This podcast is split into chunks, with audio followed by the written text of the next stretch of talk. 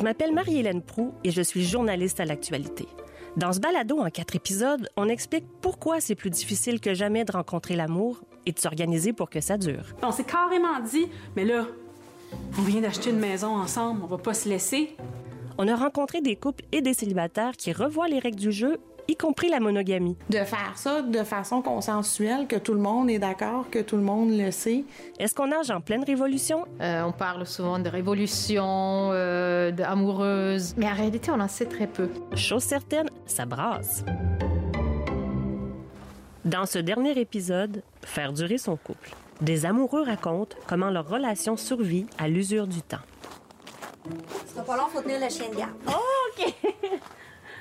Peux-tu rentrer? Oui, oui, oui, il est tenu, là, en laisse, là. euh, la toute. Carl et Jasmine se sont rencontrés grâce à un ami commun qui était persuadé qu'ils étaient faits l'un pour l'autre. Et il avait raison. Sept ans plus tard, leur couple est toujours aussi fort. Pourtant, au départ, c'était pas gagné. Entre autres parce qu'ils n'habitent pas dans la même région et qu'il n'était pas question de déménager. Ni pour l'un, ni pour l'autre. Je pense que chacun a rapidement saisi que l'autre avait sa vie de chaque côté de l'île de Montréal. Chacun avait un ancrage fort, que ce soit des enfants ou un travail qu'on aime, un milieu de vie qu'on aime, puis qui, est- qui est difficilement euh, Transférable. transférable. C'était beaucoup de renoncements là, de, de- de changer de milieu de travail. C'était pas évident de, de retrouver le même le même environnement, euh, les mêmes les, Les mêmes le- conditions. les mêmes conditions. Moi, moi, ça a été tout de suite, là, j'ai dit, je peux pas faire ça à mes enfants.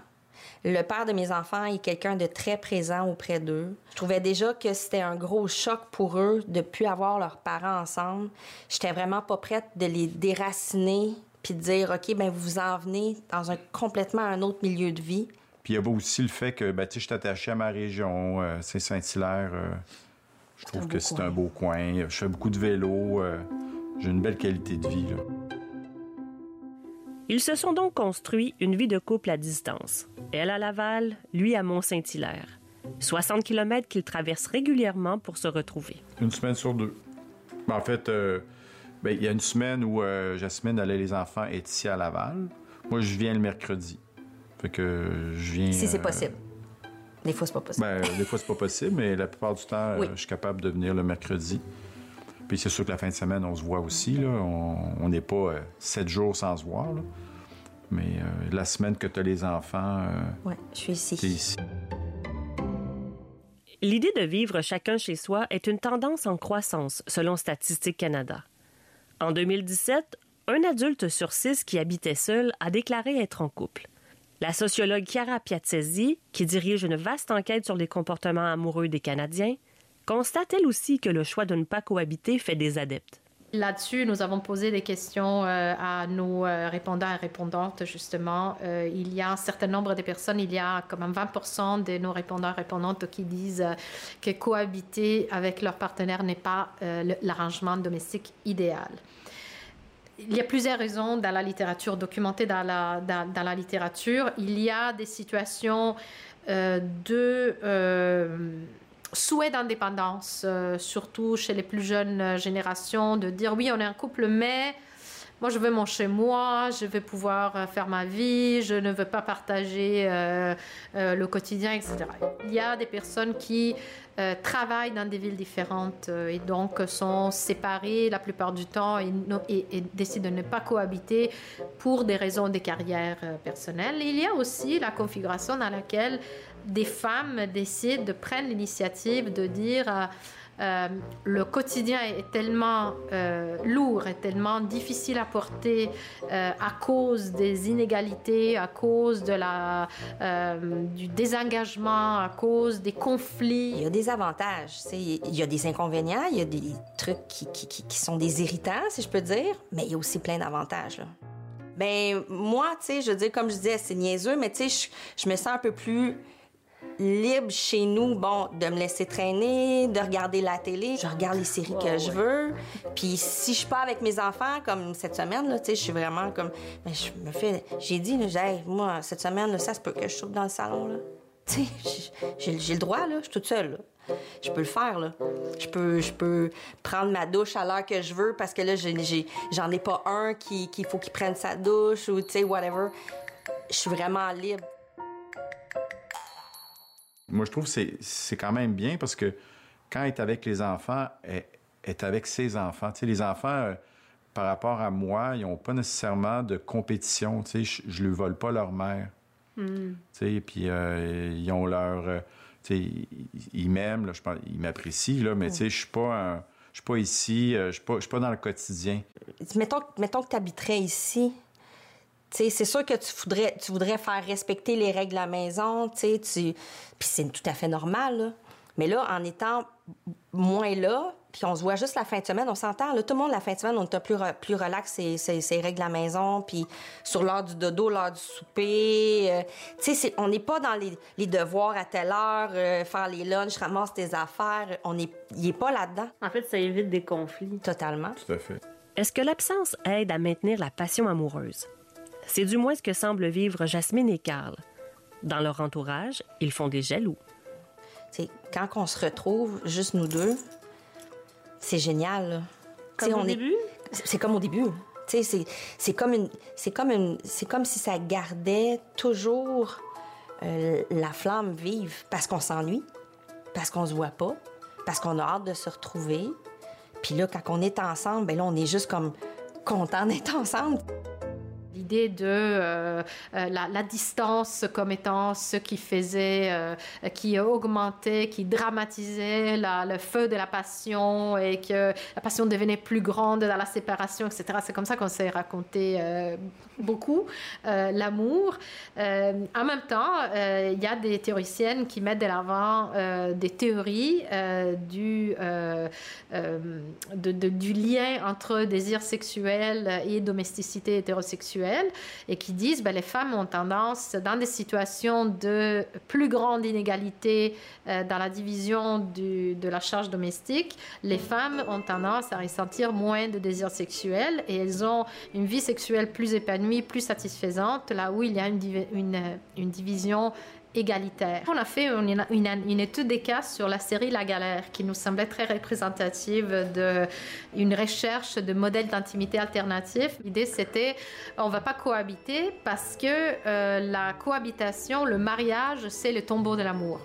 L'amour se consomme et disparaît après avoir, été consommé. Donc la, que la routine, euh, c'est la fin de la découverte euh, érotique donc de la passion. On touche ici au sujet de l'heure en matière de relations conjugales, la fameuse charge mentale. Les études le répètent les unes après les autres. Le gros de la gestion familiale repose sur les épaules des femmes dans les couples hétérosexuels. Pas étonnant que certaines fantasment à l'idée de n'avoir qu'elles-mêmes à gérer. Il y a de plus en plus de personnes qui se demandent, et justement c'était euh, un peu la, prémisse de, de la galère, pourquoi on habiterait avec des hommes euh, si la cohabitation hétérosexuelle est une source de si grande frustration finalement. Pourquoi on n'aurait pas une intimité qui est déconnectée de la cohabitation et donc de tous les problèmes qui viennent, euh, qui reviennent aux femmes des par euh, la persistance d'une d'une répartition inégale du travail de soins des enfants, travail domestique, travail euh, organisationnel, même de gestion relationnelle. Euh, pourquoi on n'aurait pas juste les avantages, genre l'amour et la sexualité, mais sans tout ce qui, tout, tout le, le- le- le fardeau qui vient avec? Mais ça se termine pas par un mariage, la galère? Oui, mais seulement un. Par contre, faire chaudron à part, c'est pas un aller simple vers le paradis non plus. Carl et Jasmine exposent bien franchement les revers de leur modèle. Moi, les dimanches soirs, mon chum, il me connaît, là, je suis tout le temps déprimée. c'est pas compliqué. Pourquoi? Ben, parce que j'ai comme une semaine qui se termine. Que ce soit parce que mes enfants quittent le lendemain ou que mon chum part, le- ben, que moi, je pars le lendemain, j'ai tout le temps une séparation qui s'en vient. Fait que je suis tout le temps triste. Tu sais, je suis tout le temps un peu comme. Hum, c'est difficile. Puis je suis une grande fille, là. Je le sais que ça va revenir, là. Mais moi, je suis comme ça, là. Tu sais, ça, c'est mon, ça, c'est mon tempérament, là. Parce que moi, je suis une ennuyeuse. Mais il y a aussi le fait que, euh, tu sais, je roule la maison toute seule, là. Ouais.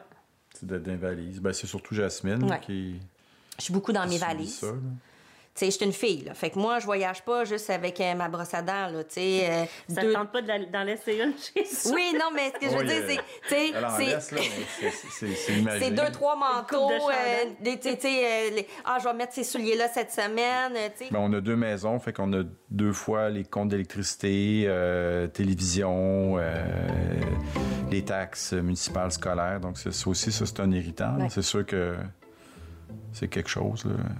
À- à- que c'est pas tout le monde qui peut se permettre de faire ça, là.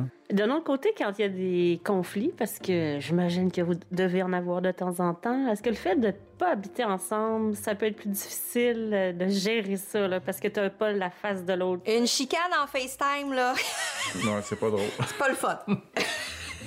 ouais. ben oui, Arrive. ça arrive. Ou en texto, tu sais. Tu sais, un texto, ça dit rien, là. Ah ouais.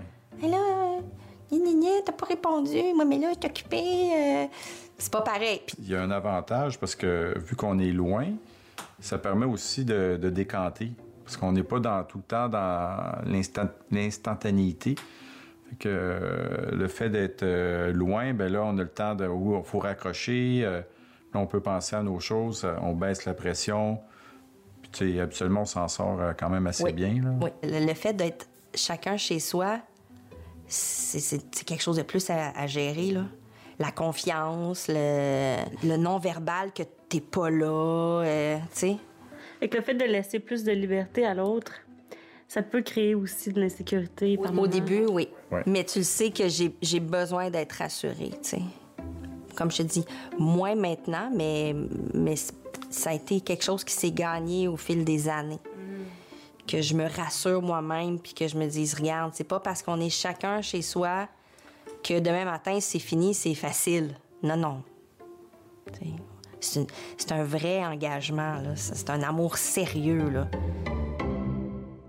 Si Jasmine a mis du temps à se convaincre que Carl et elle, c'était du solide, c'est en partie parce que pendant des siècles, un vrai engagement, ça impliquait nécessairement deux personnes mariées qui cohabitent et fondent une famille. Les mentalités prennent du temps à changer, si bien que la société est encore en train de s'adapter aux révolutions dans la sphère intime. À ce sujet, le sociologue Jean-Claude Kaufmann. Les statisticiens ont des gros problèmes aujourd'hui parce que qu'est-ce qu'un couple Comment commence un couple? Ils ont décidé depuis quelques années de développer leurs chiffres à partir de la réponse des gens. À partir du moment où les personnes se considèrent en couple, eh bien, ils acceptent leur propre définition. Et par exemple, il y a des couples non cohabitants qui ne se retrouvent ensemble qu'une fois ou deux l'année pour passer des vacances ensemble. Et ils se disent en couple. Hein, donc là, c'est une, c'est une version très euh, avec des espaces personnels euh, extrêmement euh, extrêmement larges.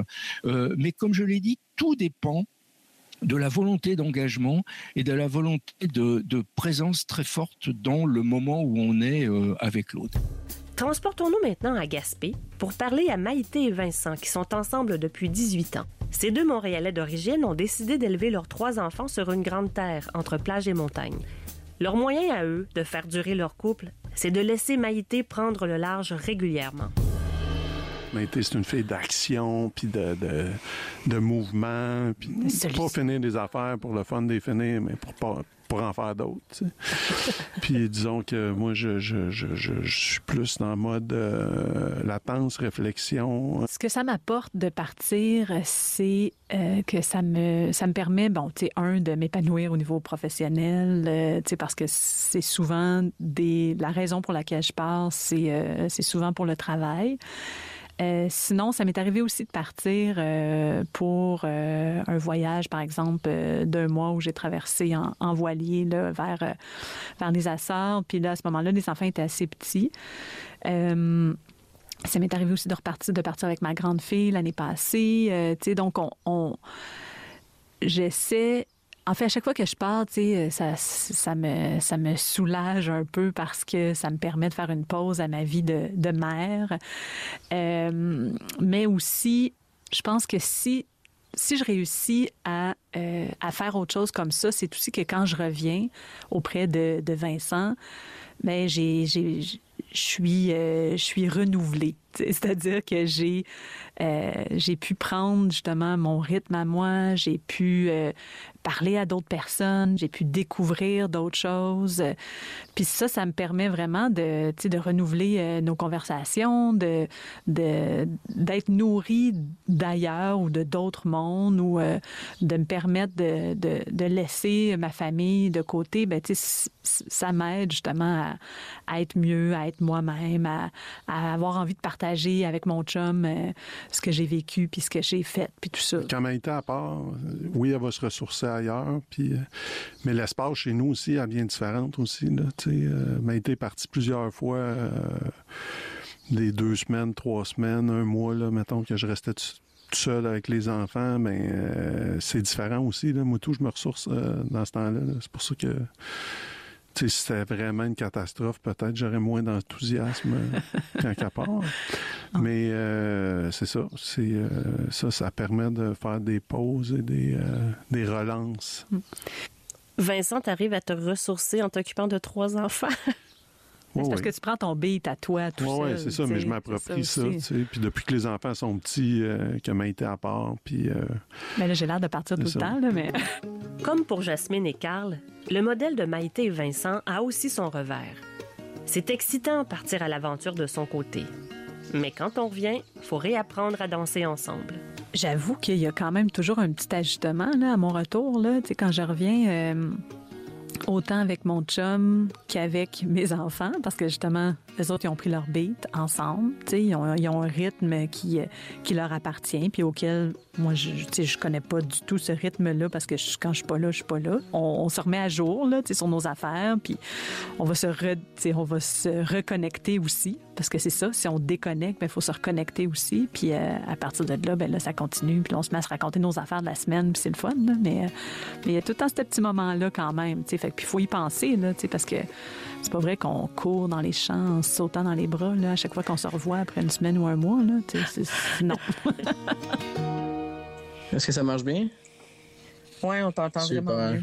De tous les couples que j'ai rencontrés dans ce balado, celui d'Alexandre et Roxane se démarque particulièrement. Pourtant, en apparence, c'est celui qui s'inscrit le plus dans la tradition. Euh, vous avez en quelque sorte adopter tous les codes associés, disons, au couple hétérosexuel traditionnel. Je sais pas si vous avez une maison unifamiliale en banlieue, là. Oui, c'est ça. Avez-vous une minivan? Ben, presque. On a un SUV. on a un SUV. Vous êtes fiancé? Oui, oui, Vous avez un petit garçon de deux ans, puis un autre en chemin, je pense qu'on peut le dire, hein, parce que j'ai vu que vous l'aviez annoncé sur les réseaux sociaux. Oui, effectivement. puis vous avez un chien à part de ça. Avez-vous un chat? Non. non. OK, bon. Bref, un train-train totalement banal. Mais derrière se trouve une réalité plus complexe qui elle aussi témoigne des changements sociaux bouleversant nos vies amoureuses contemporaines. Euh, nous, on s'est connus comme, un couple de femmes, donc euh, moi, j'avais pas fait de transition de changement de genre. Euh, en 2019, 2018, 2018 on s'est rencontrés en 2017, Alexandre. oh my God! tu vois, ça, c'est la partie gars en moi. Les dates, ça fonctionne plus bien. Ça faisait un an jour pour jour qu'Alexandre et Roxane formaient un couple de lesbiennes quand il lui a donné rendez-vous pour lui annoncer son désir de changer de genre. C'était à prendre ou à laisser. Alexandre ne pouvait plus rester dans son corps de femme. Ça a été tout un choc. Mais après une période déchirante de questionnement, Roxane a décidé de rester auprès de lui. Je me suis rendu compte, dans le fond, l'homme de ma vie était juste coincé dans le corps d'une femme. Fait que là, c'est comme là, aujourd'hui, il peut s'épanouir et tout. Fait que c'est pour ça que je dis que je me suis comme, je suis vraiment comme tombée amoureuse deux fois. Ça a juste confirmé en lui s'épanouissant, mais moi aussi en me donnant confiance dans notre relation, puis qu'on puisse construire ça ensemble, même si c'était pas facile, parce que c'était vraiment pas facile au début. mais euh, tu sais là aujourd'hui, je ne serais pas capable de, de, faire autre chose. Là, Alexandre est parti deux semaines aux États-Unis, puis j'avais l'impression qu'il y avait un manque. Pas parce que je m'ennuyais, mais parce qu'on se complète vraiment bien les deux ensemble. On est une belle équipe. Roxane et Alexandre ont le sentiment d'être à la fois dans la marge et dans la norme, tant aux yeux de la majorité hétérosexuelle que de la communauté LGBTQ+. Ça, nous, dans le fond, on, aime ça se fondre dans la masse, mais on aime ça être spéciaux un petit peu aussi. Hmm. Fait que quand les gens ils nous disent ah oui mais tu sais vous avez la belle vie, euh, vous avez des enfants, un chien, une maison, nous on est comme oui mais on, on oui on, on se fond dans la masse, on est correct, mais on, est comme assis entre deux chaises. Tu sais, on est très normaux, entre guillemets. Puis dans la communauté LGBT, ben on est comme trop différents parce qu'on n'est pas comme un couple de femmes ou un couple d'hommes, tu sais. Puis on, on rentre comme dans les deux standards. Fait qu'on est comme dans la craque entre les deux. Là. Ces tiraillements témoignent du douloureux cheminement des communautés LGBTQ, pour être reconnus. Aujourd'hui, Alexandre et Roxane peuvent vivre en paix avec leurs enfants. Mais il n'y a pas longtemps, leur relation aurait été considérée perverse, pathologique, même criminelle. Ça fait que certains membres des communautés sont demeurés méfiants à l'égard des institutions qui les ont tant rejetées par le passé. Martin Blais, titulaire de la chaire de recherche sur la diversité sexuelle et la pluralité des genres à l'Université du Québec à Montréal. Quand il y a eu les débats sur le mariage mhm. et la reconnaissance légale, en fait, il y a des personnes euh, gays lesbiennes qui étaient contre le mariage. Elles étaient contre le mariage parce que leur argument, en fait, c'était que on adopte des modèles hétérosexuels et on, et on accepte le jeu de l'État qui nous dit nous allons vous reconnaître seulement à condition que vous vous conformiez à nos standards relationnels. Mais ce, faisant, on ne reconnaissait pas la pluriparentalité, on ne reconnaissait pas euh, les couples polyamoureux, on ne, on, ne, on ne donnait pas de droits, d'obligations, de protection à des familles qui n'étaient pas composées de deux parents et d'enfants. C'est toujours le cas d'ailleurs. Et c'est d'ailleurs toujours le cas, effectivement. Et donc, on crée des standards de respectabilité, des standards d'inclusion. Alors, c'est la raison pour laquelle il y avait vraiment, même sur cette question du mariage, euh, des dissensions au sein des mouvements LGBTQ, notamment. Malgré tout, la force d'attraction de la culture du couple persiste, explique encore le sexologue Martin Blais. Évidemment, c'est une norme, cette norme euh, hétérosexuelle, cette norme du couple, de la monogamie, de la famille nucléaire euh, centrée sur, des enfants qu'on éduque, elle est, est très forte. Les personnes LGBTQ+, ne, ne, ne grandissent pas en vase clos. Ils sont exposés comme les personnes hétérosexuelles à ces modèles que l'on voit dans les films, euh, dans les téléromans, euh, dans, divers produits culturels, en fait. Donc, tout est toujours centré autour de cette quête d'une personne qui va combler une moitié qu'on aurait perdue. Et donc, évidemment, euh, tout, tout, le monde est socialisé à, à ces modèles spécifiques. Ben moi, ça, a vraiment été spécial parce que on dirait que jeune, euh, je voyais vraiment ce que la société voulait de moi comme fille. Fait que, tu sais, mettons, à l'âge du secondaire, ben, tu sais, je me voyais, mettons, avec euh, un gars euh, avec une maison, marié avec un chien. je, me voyais comme dans le rôle de la fille obligée, tu sais. À l'âge de la vingtaine, euh, là, tu sais, j'avais fait mon coming lesbien, moi, à 17 ans. Euh, là, ça, ça, a comme un peu changé ma façon de voir les choses. Puis je me rappelle, vers l'âge de 21, 23 ans, je disais à mes parents que je voulais pas d'enfant. Mais rendu à la trentaine, après ma transition, ben, c'est là que je me suis rendu compte que c'est pas que je voulais pas d'enfant. Dans le fond, moi, ce que je voulais, c'était ne pas être mère. Je voulais être père. Puis c'est là que ça a comme tout rechangé, comme un peu ce que j'attendais de, de, mon idéal euh, familial, on va dire, de, ce que, ce que j'allais être comme euh, famille. Fait que euh, tout ça a changé, mais enfant, je le voyais un peu comme la société me l'amenait. Mon idéal, c'était ça, c'était avoir ma petite famille, ma petite maison. Puis on a réussi à faire tous nos rêves qu'on voulait dans les cinq années de notre relation. Fait que là, euh, ben, Alexandre a du pain sur la planche pour les 30 euh, prochaines années de notre vie. Mais on a acheté notre maison, on a eu notre chien, on a Albert présentement qui a, il y a 15 mois. Fait que, puis on a un deuxième bébé qui s'en vient. Fait que voilà. Fait que oui, euh, ça ressemble un peu à ce que je voulais, mais j'avais pas vraiment d'idée préconçue. Est-ce que vous croyez au grand amour, à l'âme Ok, oui. Oui. Je pense que oui, oui. C'était sans équivoque. Vous vous souvenez d'Émilie, interviewée dans notre deuxième épisode? Elle avouait que si Mathieu, son conjoint depuis 20 ans, devait mourir ou la quitter, elle ne recommencerait pas avec un autre. Je, je, ne recommence pas. C'est, c'est trop. Je te, souhaite. C'est trop compliqué. Moi, je recommence pas ça. Du tout. trop tough. Nous l'avons retrouvée alors qu'elle se rendait seule au chalet familial. Ce chalet, c'est la bouée de sauvetage qu'elle et son conjoint Mathieu ont trouvé pour continuer la route ensemble. Il me manquait un espace pour moi, il me manquait la possibilité de, me retrouver parfois devant rien, euh, pas d'impératif. Euh, pas de besoin à, satisfaire de personne d'autre que les miens. Fait que ma possibilité de me sauver est venue avec mon permis de conduire que j'ai eu à 32 ans.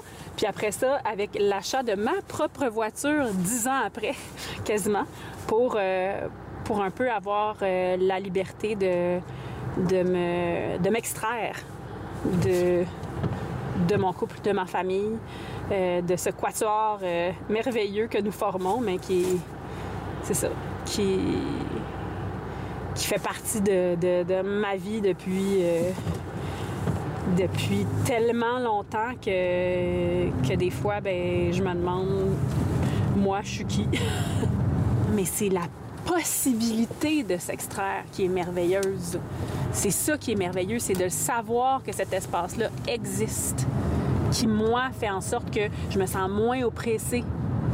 C'est de savoir à la fois que Mathieu me laisse exister. Je pense qu'il reconnaît ce besoin-là. Moi, je l'ai plus que lui, je crois. Puis il respecte. Puis ça, ça fait partie des raisons pour lesquelles je, je, je l'aime puis que j'aime ça être avec lui. C'est parce que je me sens respectée là-dedans, tu sais. J'existe très fort. et j'ai le droit d'exister très fort à l'intérieur de mon couple.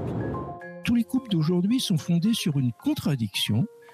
On voudrait vivre avec l'autre, mais tout en restant soi-même d'une certaine mmh. manière. Que l'autre ne, ne prenne pas l'air que l'on a envie de respirer. Par exemple, aujourd'hui, on, on, voit très bien que dans, euh, dans la recherche du partenaire, très souvent, il y a le rêve un petit peu fou du, du, du double. C'est-à-dire, je, je, je souhaite euh, ne pas rester seul, trouver une personne, mais qui soit un petit peu mon double, qui ne me dérange pas dans la vie d'une certaine manière. Que je puisse rester rester, continuer à vivre exactement comme je vis euh, et que je rajoute euh, l'autre dans ma vie. Donc ça, euh, de toute façon, c'est strictement impossible. Ça, il faut le dire, c'est strictement impossible parce que ce qui explique le couple, qu'un couple va commencer à vivre, c'est qu'il y a un mouvement individuel des deux partenaires.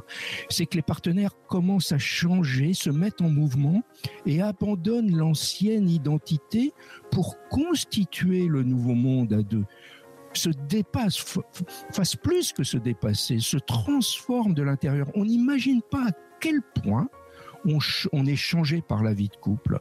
Il y a quand même une magie amoureuse qui arrive à se mettre en œuvre aujourd'hui, qui est quand même très impressionnante et qui nous sauve qui nous sauve. C'est la grande, l'amour, c'est la grande utopie de notre époque.